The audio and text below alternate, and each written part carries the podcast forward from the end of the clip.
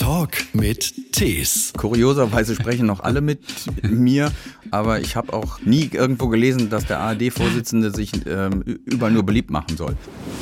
Ich lege die Dinge nicht alle auf die Goldwaage. Dafür habe ich einfach schon zu viel Dreck fressen müssen. Meine Großmutter kam aus dem Gestapo-Verhör mit einem Schädelbruch und mein Großvater saß im Zuchthaus. Und dann denke ich mir, meine Güte, die hatten Mumm.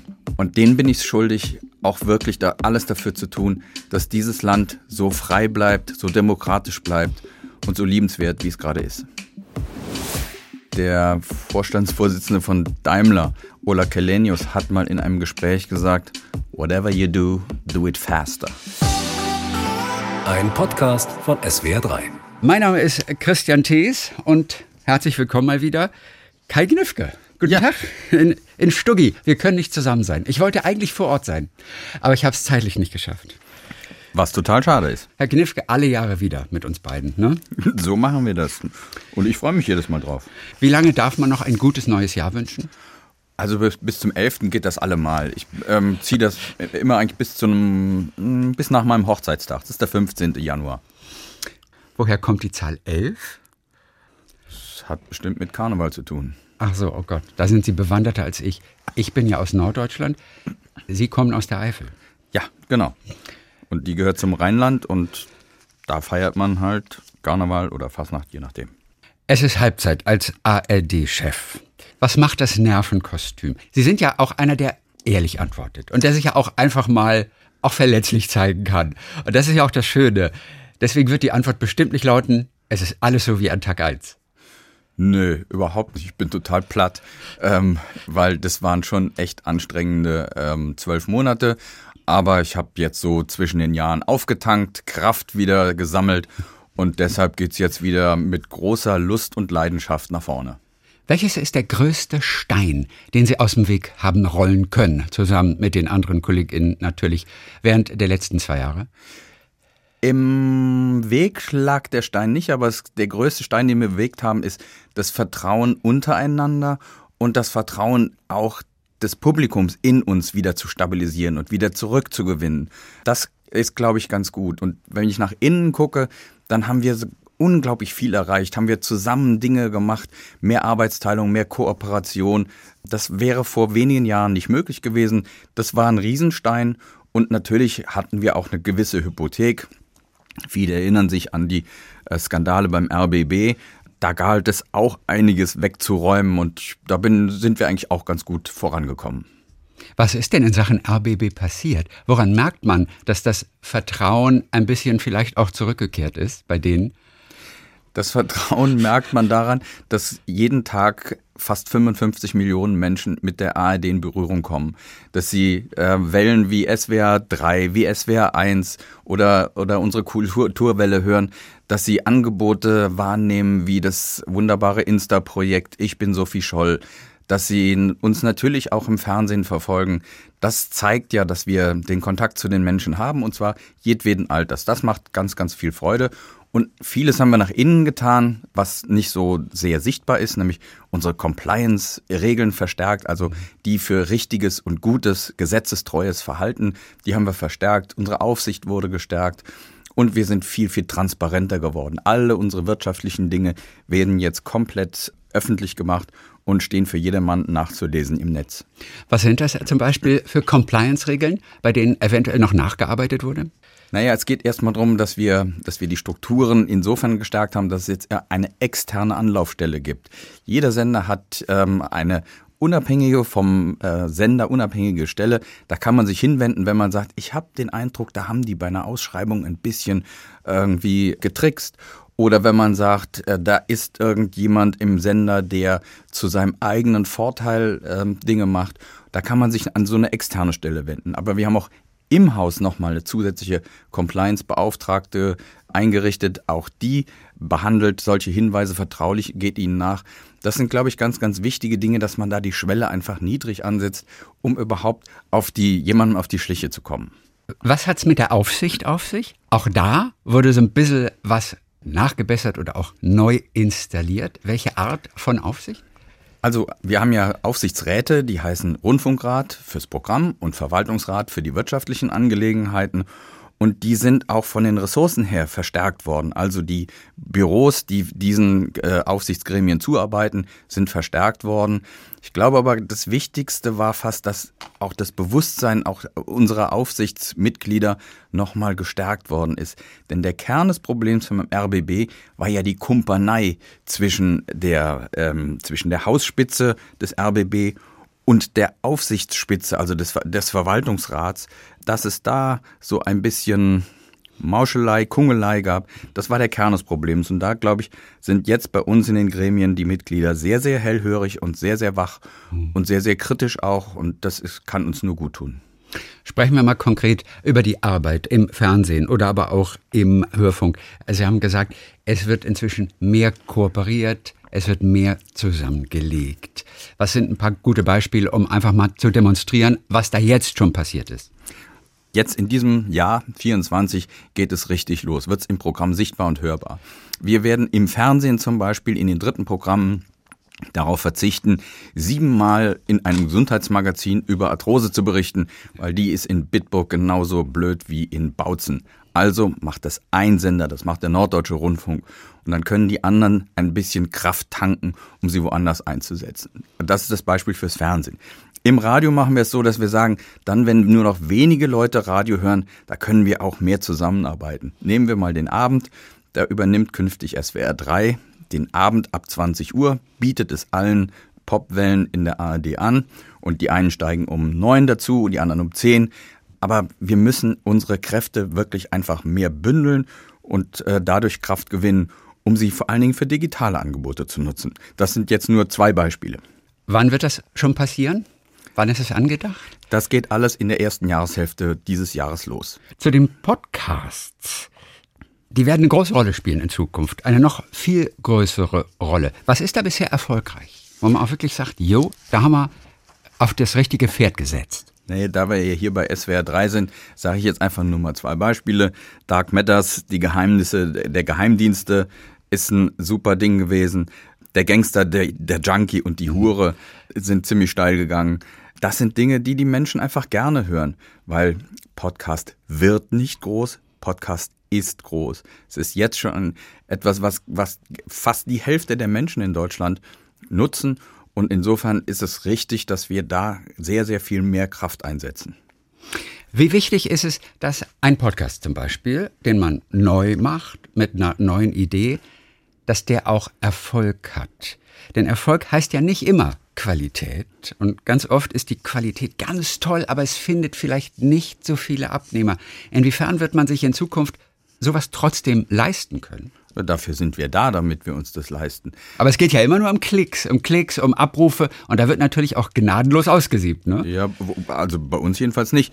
Bei uns geht es nicht nur um Klicks und bei uns wird nicht äh, ausgesiebt und schon gar nicht gnadenlos wer wären wir denn? Nein, natürlich geht es auch darum, dass wir die Dinge machen, die nur ganz wenige Menschen interessieren, die uns aber vielleicht als Gesellschaft weiterbringen. Der SWR macht jedes Jahr die Donau-Eschinger Musiktage. Das ist wirklich etwas für ganz, ein ganz spezielles Publikum, das Klangkunst schätzt, das neue Musik sehr schätzt. Und das würden wir nicht machen, wenn wir, wenn wir nur auf Publikumserfolg setzen würden. Ähm, wir machen natürlich auch gerade in, in, in unserer Kulturwelle SWR 2 machen wir ganz viele Dinge, die nur für einen kleinen Teil des Publikums da sind. Und dafür sind wir da, damit wir sowohl das machen, hier bei SWR 3, was jeden Tag mehr als zwei Millionen Menschen äh, interessiert und erreicht, aber wir machen eben auch das, was dann vielleicht mal nur für 50.000 Menschen interessant ist.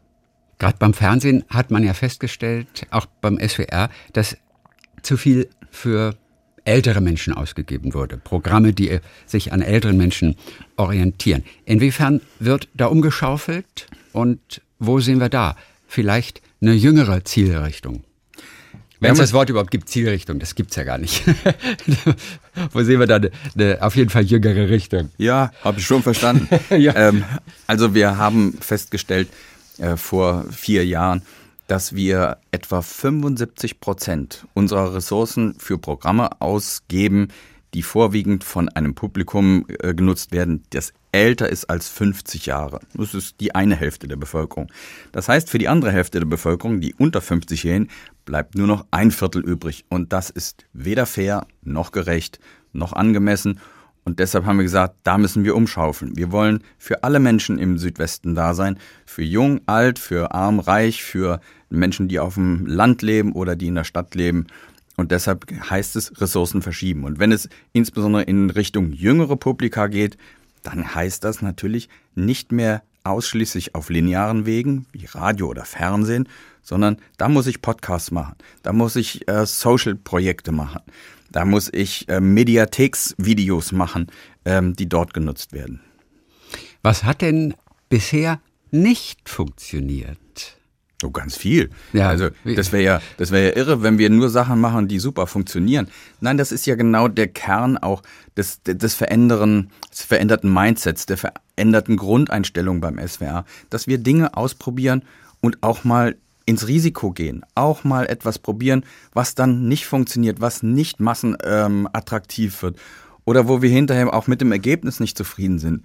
Und dann aber nicht den Leuten sagen, ähm, das war jetzt ganz furchtbar und den, den Menschen, die das gemacht haben, den Kopf abreißen, sondern sagen, jetzt haben wir gelernt, was nicht funktioniert, jetzt machen wir den nächsten Versuch und versuchen etwas hinzukriegen, was vielleicht besser läuft. Ähm, das ist, glaube ich, ein Teil der veränderten Unternehmenskultur. Wo sind wir denn mal ins Risiko gegangen und es hat eben nicht funktioniert? Oder wo waren Sie mal nicht zufrieden, beziehungsweise Sie sind ja nicht der Redakteur für diese Projekte, Sie sind ja der, der vielleicht alles ein bisschen überwacht und natürlich nach außen vertritt. Sie sind nicht für die Umsetzung zuständig, aber Sie bekommen es ja mit.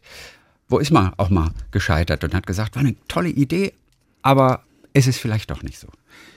Ja, also ähm, ich will jetzt einen Teufel tun, hier einzelne Formate irgendwie äh, öffentlich diskreditieren, aber ich will ausdrücklich würdigen, dass wir ein, ein Talk-Format Five Souls an den Start gebracht haben, wo sich Menschen mit äh, aus migrantischen Milieus über Alltagsfragen ausgetauscht haben. Das war eine, ein, ein Talk-Format, das wir nur auf digitalen Plattformen angeboten haben als Video.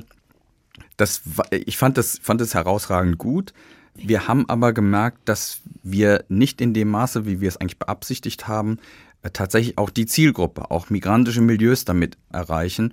Und deshalb haben wir gesagt, wir setzen es nicht fort, versuchen aber was anderes. Es muss weitergehen, weil das ist eine wichtige Gruppe von Menschen, an denen wir manchmal noch ein bisschen zu weit vorbeisegeln.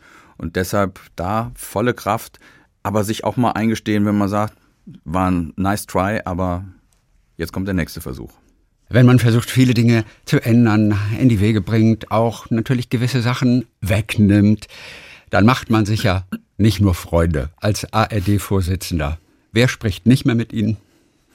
Äh, kurioserweise sprechen noch alle mit mir, aber ich habe auch äh, bei, nie irgendwo gelesen, dass der ARD-Vorsitzende sich ähm, überall nur beliebt machen soll. Ja. Ähm, aber es gehört jetzt auch nicht zu meiner Jobbeschreibung, äh, mir nur Feinde zu schaffen.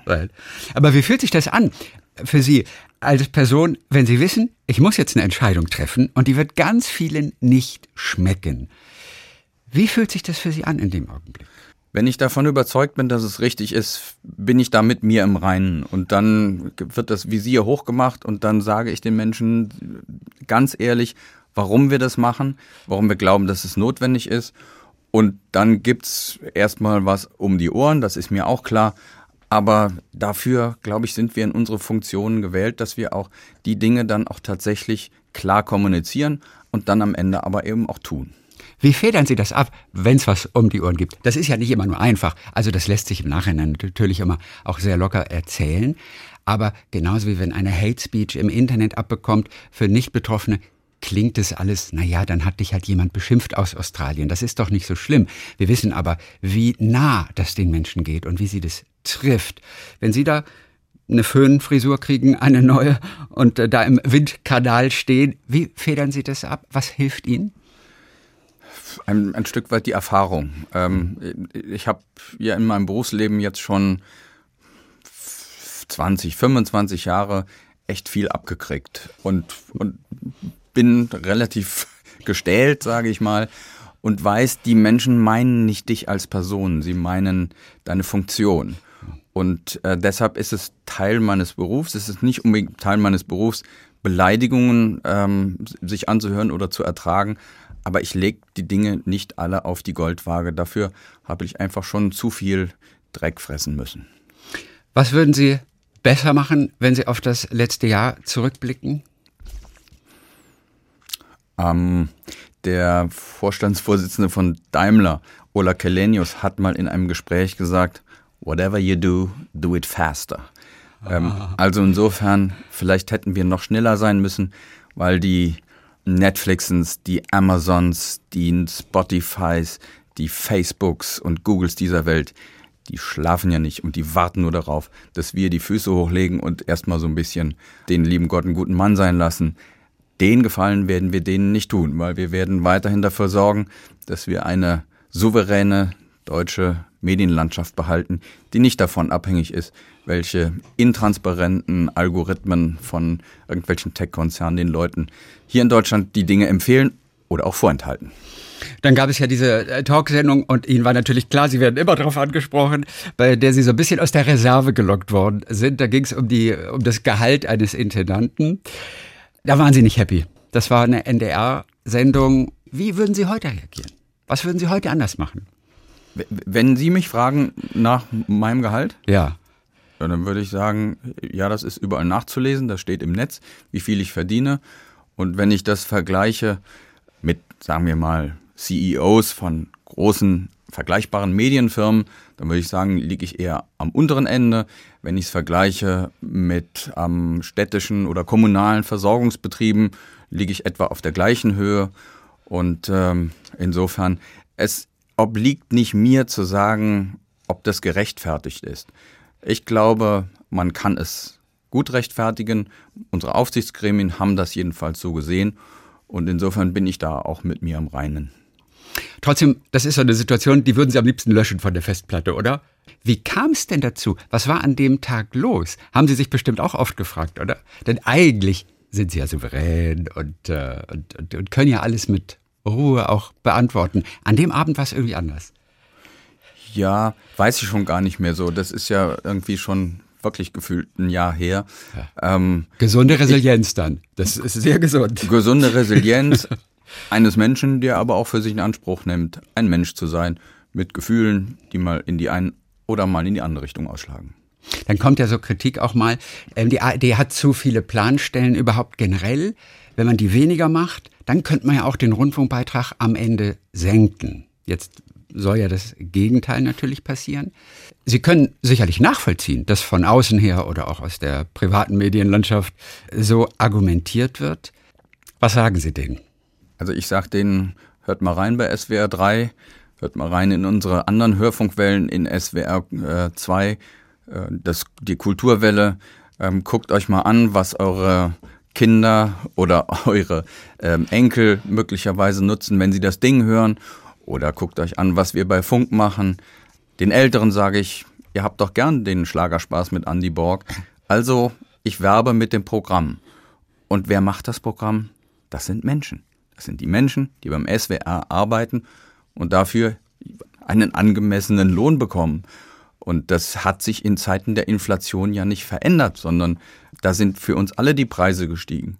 Und jetzt gehen wir her und sagen, wir haben verstanden, dass die Menschen den öffentlich-rechtlichen Rundfunk noch effizienter haben wollen. Deshalb bleiben wir weit, weit unter den Inflationsraten mit dem, was wir bei der entsprechenden Kommission beantragt haben.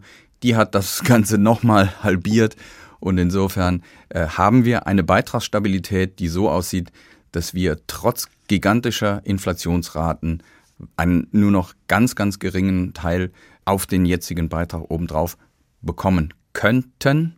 Könnten. Wie gesagt, wir sind noch im mhm. Verfahren. Und insofern finde ich, ähm, dass das durchaus angemessen ist. Gibt es denn konkrete Zahlen, inwiefern auch Planstellen wirklich zukünftig abgebaut werden? Auch um nach außen zu demonstrieren, Leute, jetzt schaut doch, wir werden schlanker. Ja, die gibt's, weil seit vielen, vielen Jahren bauen wir jedes Jahr 0,5 Prozent der Planstellen ab. Und wir machen seit vielen, vielen Jahren jedes Jahr mehr Programm. Also, mehr Effizienzsteigerung ist ja kaum vorstellbar. Nein, wir werden immer kleiner und ähm, das wird in der Öffentlichkeit gar nicht wahrgenommen. Das hat uns aber diese Kommission, die den Finanzbedarf ermittelt, ins Stammbuch geschrieben. Jedes Jahr 0,5 Prozent der Menschen weniger. Aber bei gleichem Auftrag, bei gleichem Output oder beziehungsweise sogar bei gestiegenem Output. Das reicht ja vielen noch nicht, ne? Also private Medienlandschaft, die sagen, das ist ja schön, 0,5 Prozent, aber das geht doch auch schneller, das geht doch auch radikaler. Wenn man das radikaler machen würde und mal richtig dazwischenhaut, was würde dann passieren? Dann wäre ein wichtiger Faktor für den gesellschaftlichen Zusammenhalt und für den demokratischen Diskurs in Deutschland weg. Und erst wenn der öffentliche Rundfunk weg wäre, dann würde man, glaube ich, merken, was man an ihm hat und wofür er da ist und wie wichtig er ist. Wir leben doch in einer Zeit, in der nur noch medial das belohnt zu werden scheint, was emotionalisiert, was polarisiert, was unsere Gesellschaft weiter spaltet. Das ist insbesondere in den sozialen Netzwerken ähm, der Fall. Da glaube ich, ist jedem klar, es braucht unabhängigen Journalismus. Es braucht klaren ethischen Kurs. Das bieten wir jeden Tag den Menschen. Das ist die Leistung, die wir jeden Tag erbringen. Und ich bin am Ende felsenfest davon überzeugt, dass die Mehrheit der Deutschen, dass die übergroße Mehrheit der Deutschen das schätzt und dafür auch ihren Beitrag bezahlt. Warum müssen die öffentlich-rechtlichen auch weiterhin Geld ausgeben für Fußballweltmeisterschaft, für Olympische Spiele? Weil diese Gesellschaft auch zusammen feiern soll. Wenn die deutsche Mannschaft, sei es die Frauen oder die Männer, auch mal wieder erfolgreich ist. Was aber auch ginge, wenn die Privaten das komplett übertragen würden, mit viel Werbung zwischendurch, oder? Übertragen ist nicht übertragen. man stelle sich vor, ähm, Anbieter ähm, wie die ganzen Pay-Anbieter würden jetzt eine Fußball-Weltmeisterschaft aus Katar übertragen, würden dann die Menschenrechtssituationen in den entsprechenden Ländern, würden die dann stattfinden? Stelle man sich vor, ein solcher Anbieter würde Olympische Spiele übertragen, käme dann das Thema Doping vor? Ich habe noch von keiner Anti-Doping-Redaktion gehört bei den äh, kommerziellen Anbietern. Oder man stelle sich auch einfach mal vor, eine Europameisterschaft im Fußball findet in Deutschland statt und wir sind nicht dabei. Und die Menschen können es nicht sehen, weil es hinter einer Bezahlschranke die Spiele nur noch gibt. Das möchte ich mir nicht vorstellen und deshalb bin ich felsenfest davon überzeugt, dass wir auch weiterhin auch große Sportveranstaltungen übertragen sollten, bis hin zu Olympischen Spielen. Denn wer berichtet denn über die Korruptionsskandale bei der, beim IOC? Ich möchte keine Übertragung von Sportereignissen, die nur die Jubel-Trubel-Heiterkeit-Seite zeigt, aber die, die Schattenseiten ausblendet. Würden Sie es denn einem Sender wie RTL, der das dann ausschließlich über Werbung finanzieren würde, zutrauen? Ich werde einen Teufel tun, hier irgendetwas über RTL sagen. Nur ich habe allergrößtes Verständnis dafür, dass es dann darum geht, die Dinge zu refinanzieren. Und die Frage ist, ob man mit Dopingberichterstattung, mit Menschenrechten, mit Korruptionsberichterstattung, ob man die refinanzieren kann. Da habe ich meine Zweifel. Reden wir über den Intendanten Kai Gnifke, den Intendanten des SWR. Sie sind wiedergewählt worden vor kurzem, ich glaube bis ins Jahr 2084, oder? Oder wissen Sie, wie, bis wie lange? Ja, also 2084 kommt sicherlich, aber dazwischen sind noch, ich glaube, 27 Wahlen. Das würde bis zum, Vor Vorruhe, äh, bis zum Vorruhestand, bis zum Ruhestand würde das wahrscheinlich reichen bei Ihnen, oder? Ja, also 2084 definitiv. Ja, Aber schon die, die, ähm, die gewählte Periode? Die gewählte Periode, die beginnt ja erst nächstes ähm, Jahr. Äh, dieses Jahr. Dieses, die beginnt dieses, Jahres, äh, dieses genau. Jahr im September. Und dann läuft die fünf Jahre und ja, und dann gucken wir mal weiter. Das weiß Möglich ich doch jetzt noch nicht. Nein, aber möglicherweise ziehen sie durch. Also Joe Biden hat nicht übergeben. Also, hat wenn, wenn ich äh, äh, mir vorstelle, mein jetziges Alter dann hätte ich noch 15 Jahre Zeit, um mich für das Amt des mächtigsten Menschen der Welt zu bewerben. Und deshalb lasse ich jetzt mal die 15 Jahre auf mich zukommen. Gut, Joe Biden wirkte ja auch nicht so frisch wie Sie. Also das merke ich schon an unserem Gespräch. Der war auch 78. Ja, eigentlich erstaunlich, oder? Dass der es doch noch durchgezogen hat. Hätten Sie es ihm zugetraut, dass er das bis voraussichtlich jetzt November 24 dann auch machen wird? Dann wird wieder gewählt in den USA. Ich bin Joe Biden nie begegnet. Insofern kann ich mich kann ich mir kein Urteil erlauben, wie fit der Mann ist. Aber es gibt ja solche Menschen, meine Güte, äh, Konrad Adenauer war noch älter als er dieses Land regiert hat. Und die Republik ist ja so schlecht damit nicht gefahren. 2024 wird auf jeden Fall, ich glaube, da sind wir uns beide einig, toll, weil sich so viel verändern wird für den öffentlich-rechtlichen. Aber abgesehen davon kollabiert die Welt ein kleines bisschen. Ich meine, haben Sie Angst vor der, vor der US-Wahl? Oh, ehrlich gesagt ist die US-Wahl im Moment noch für mich weit weg und, Ja, und gar nicht so, so, so bedrohlich. Ich finde die Dinge, die sonst so um uns rum passieren, schon bedrohlich genug. Das macht mir keine Angst, aber ein verdammt mulmiges Gefühl, wenn ich mir angucke, was auf der Welt passiert, wie prekär die Situation ist durch den Ukraine-Konflikt, durch den Nahostkonflikt. Und wenn ich mir dann angucke, was bei uns in der Gesellschaft passiert, wie, äh, wie die Vereinfacher, die Polarisierer in dieser Gesellschaft gerade ein Stück weit die Oberhand in der Diskussion zu gewinnen scheinen. Und wenn ich mir angucke, in welch ekelerregendem Maße der Antisemitismus auf Deutschlands Straßen wieder präsent ist, da mache ich mir verdammt große Sorgen. Die meisten Menschen, die ich kenne, haben noch nie so negativ auf ein kommendes Jahr geblickt wie jetzt, weil so viele Dinge passieren, die man vorher gar nicht für möglich gehalten hätte. Und jetzt sind wir mittendrin in zwei Kriegen. Und viele haben auch jetzt schon die Befürchtung, dass die Amerikaner einen Trump vielleicht wieder mal zum Präsidenten wählen. Man muss gar nicht die Dinge so schwarz malen wollen, was ich ja überhaupt gar nicht möchte. Aber so richtig viel Anlass zu Hoffnung gibt es im Moment nicht wirklich, außer vielleicht eine Fußball-Europameisterschaft in unserem eigenen Land, die wahrscheinlich auch äh, dem Volk als solches einfach auch richtig gut tun wird und auch viele Menschen vielleicht ein bisschen zusammenbringt. Hoffentlich, abgesehen davon, was macht Ihnen denn wirklich Hoffnung für das neue Jahr? Und ich bin nicht böse, wenn Ihnen nichts einfällt. Doch, mir fällt ganz viel ein. Ähm, ich treffe fast täglich Menschen, die ich einfach bewundere, die sich für dieses Gemeinwesen einsetzen, die sich für kleine Gruppen von Menschen, denen es nicht gut geht, einsetzen, ohne dass sie auch nur einen Cent dafür bekommen. Es gibt so viele Millionen Ehrenamtler in diesem Land, die mir jeden Tag Mut machen. Und Mut macht mir einfach auch meine eigene Familiengeschichte, wenn ich das an der Stelle wirklich sagen darf.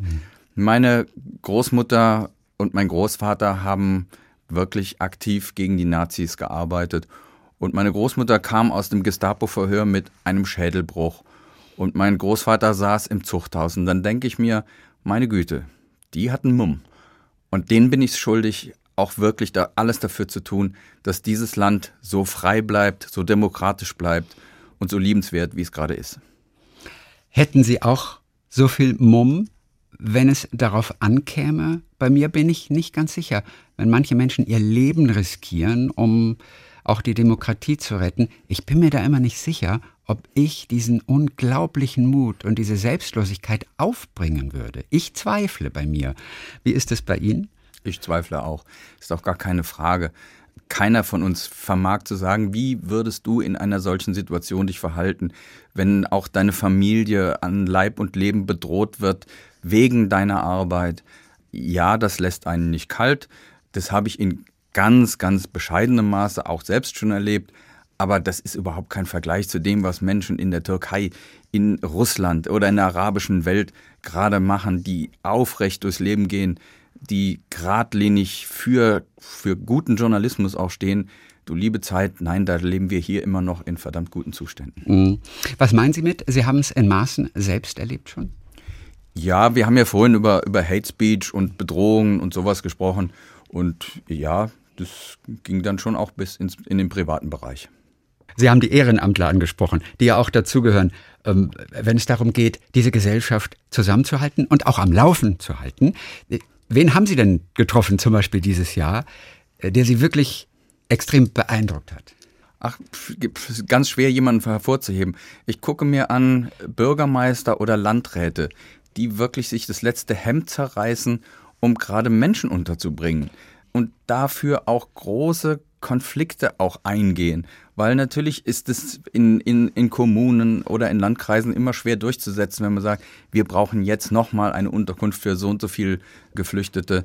Und vor denen ziehe ich den Hut. Und ich ziehe den Hut vor jedem, der in einem Gemeinderat arbeitet und sich wochentags abends noch den Abend um die Ohren schlägt, um das Beste für seine Kommune und seine Gemeinde rauszuholen.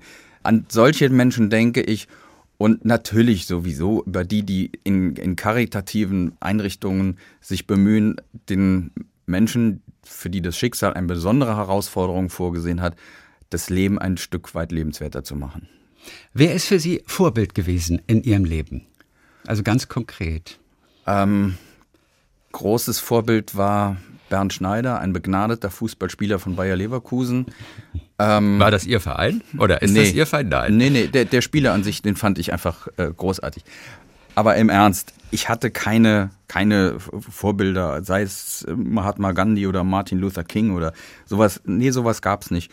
Ich hatte das Glück, immer mal Menschen zu treffen, die mich in einer besonderen Weise vielleicht beeindruckt oder manchmal auch gefördert haben.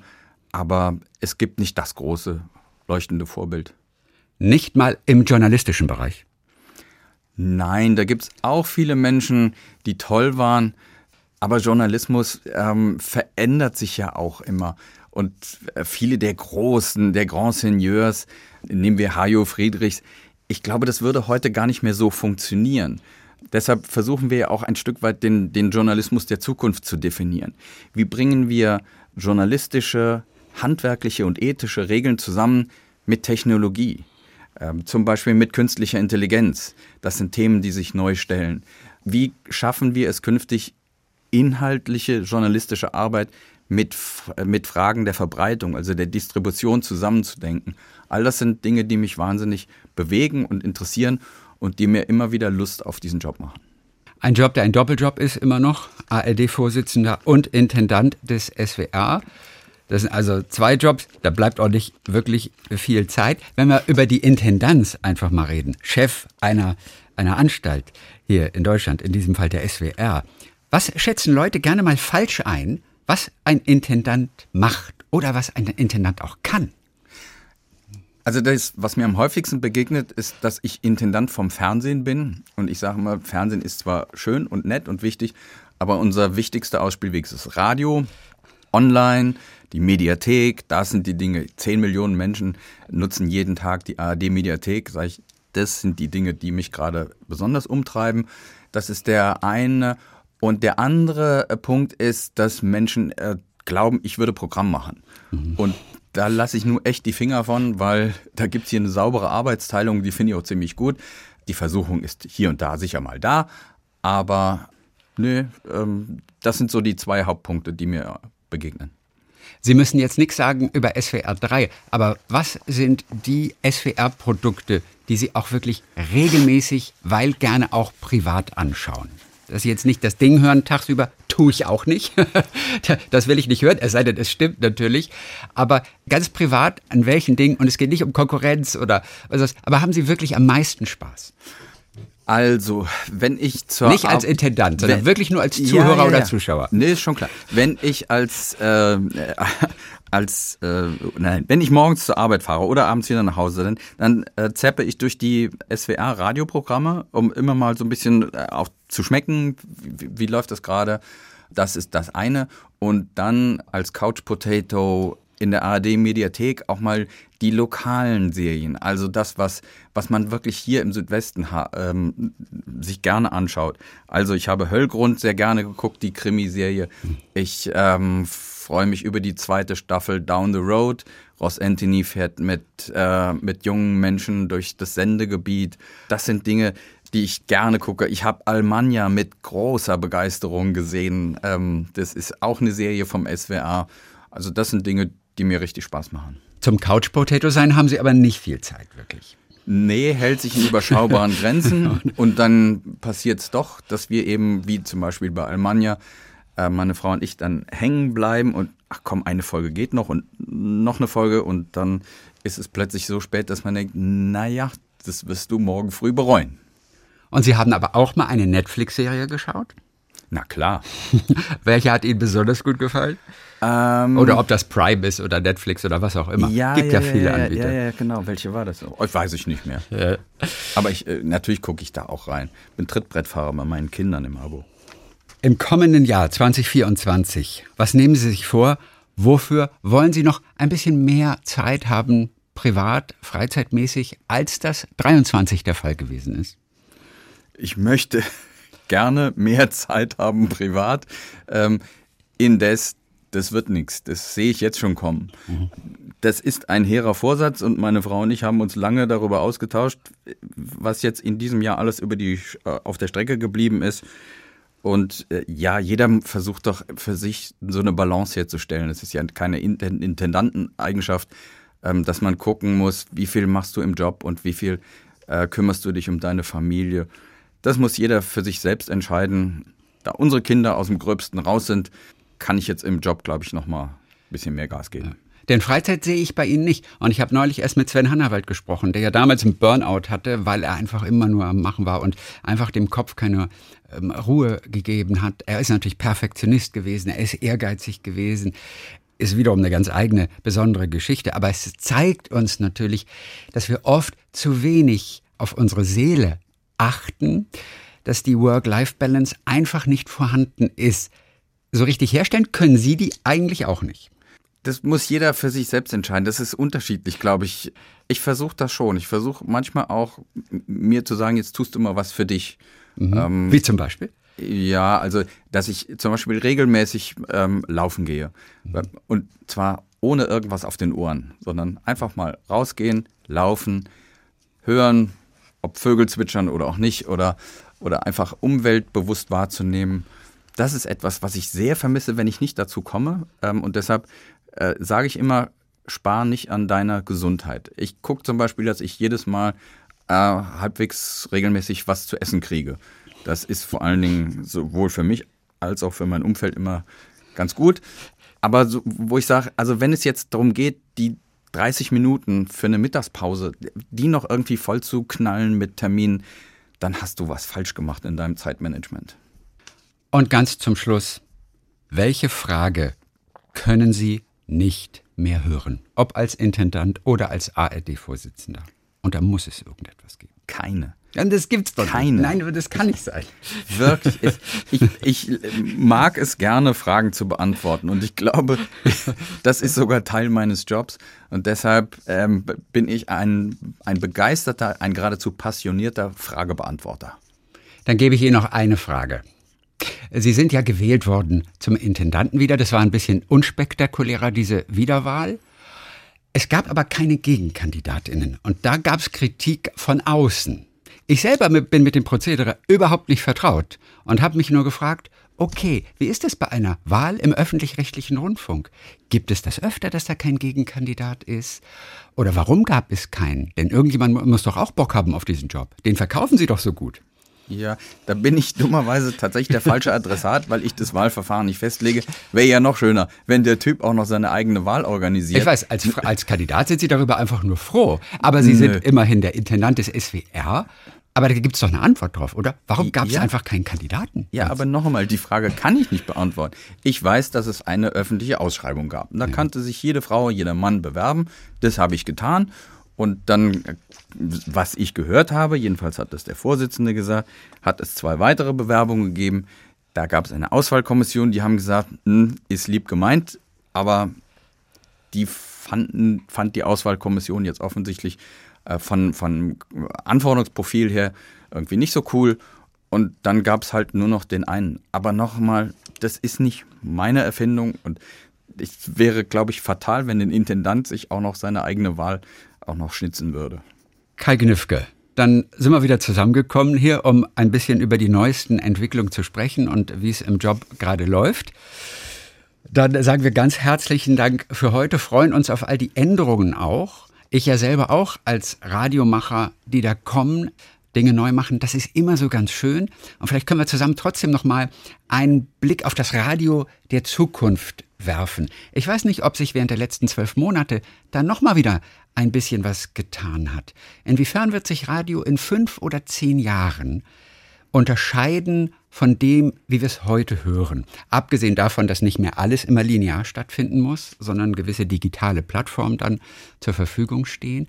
Was können Sie sich vorstellen, werden die größten Veränderungen sein?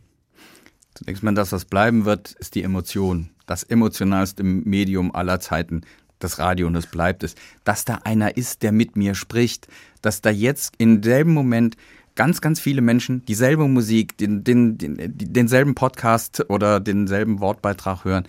Das ist ein Gefühl, das, das bleiben wird. Aber es wird sich natürlich fundamental der Zugang zu Radio verändern. Äh, Sprachsteuerung wird eine riesen Bedeutung haben. Die häufigste Nutzungssituation ist das Autoradio. Und da wird es darauf ankommen, dass wenn ich, wenn ich einfach meinem Radio sage, spiel bitte Radio, dass dann SWR 3 kommt. Dass wirklich diese Sprachbefehle einfach auch funktionieren und ich das Programm bekomme, das mir einfach den Tag noch ein Stück weit besser macht. Ähm, das sind so sind Dinge, über die wir sehr, sehr intensiv auch in unserem Audiolab gerade nachdenken.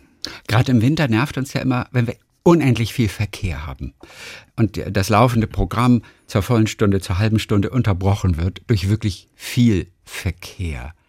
Brauchen wir den Verkehr bei einer Welle wie SWR 3 noch oder kann man den nicht abkoppeln auf irgendeine Art und Weise? Als Hörer sage ich, nee, brauchen wir nicht mehr als Chef eines großen Medienhauses, das, das immer noch die meisten Menschen mit Radio erreicht, sage ich, brauchen wir doch noch, weil viele Menschen das nachfragen und wissen wollen.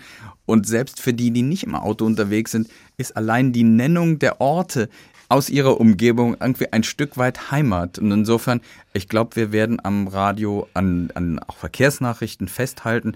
Die Frage ist, inwieweit uns künftig da auch künstliche Intelligenz helfen kann, das Ganze noch ein bisschen besser und vielleicht ein Stück effizienter zu machen.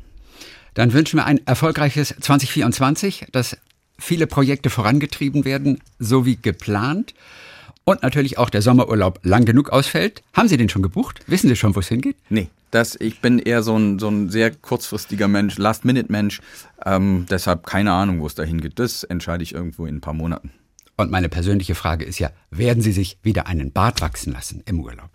Das kommt drauf an, wenn das Gepäck wieder nicht mitkommt, wie beim letzten Mal, und ich vier Tage ohne Rasierapparat bin und dann entschieden habe, ey, jetzt ist auch egal, jetzt lässt er halt wachsen, dann kann es gut sein, dass es wieder passiert und dann nehme ich das vielleicht noch zwei Monate, dieses Urlaubsfeeling wieder mit, aber dann kommt er auch irgendwann wieder runter. Sehen Sie, da habe ich mich nämlich gefragt, ah, Bart mal kurz gehabt, ist ja auch irgendwie seit 100 Jahren Trend, aber dann ist er doch wieder abgekommen. Ja, das kruspelt irgendwie so komisch und man fummelt dann immer dran rum. Also ich jedenfalls. Und dann habe ich gesagt, na jetzt ist auch wieder gut. Dann treffen wir uns bestimmt in einem Jahr wieder. Sehr, sehr gerne. Viele Grüße nach Stuttgart, der Intendant des SWR und der Vorsitzende der ARD aktuell, Kai Gnifke. Grüße nach Stuttgart. ARD aktuell zwar jetzt nicht mehr, das war bis. Habe ich gesagt ARD aktuell? Ja. Wirklich? Ja. Das ist nicht wahr. Ja, doch. Das ist ja lustig. Aber ich ich, ich, ich habe mir nicht mal selber zugehört. Ich denke, das denkt er sich doch jetzt gerade aus. Habe ich wirklich ARD aktuell gesagt? Ja, und das war ja auch bis vor fünf Jahren richtig. nee, das wäre schon klar. Aber, nein, aber das ist ja, das ist ja wirklich. Talk mit Tees.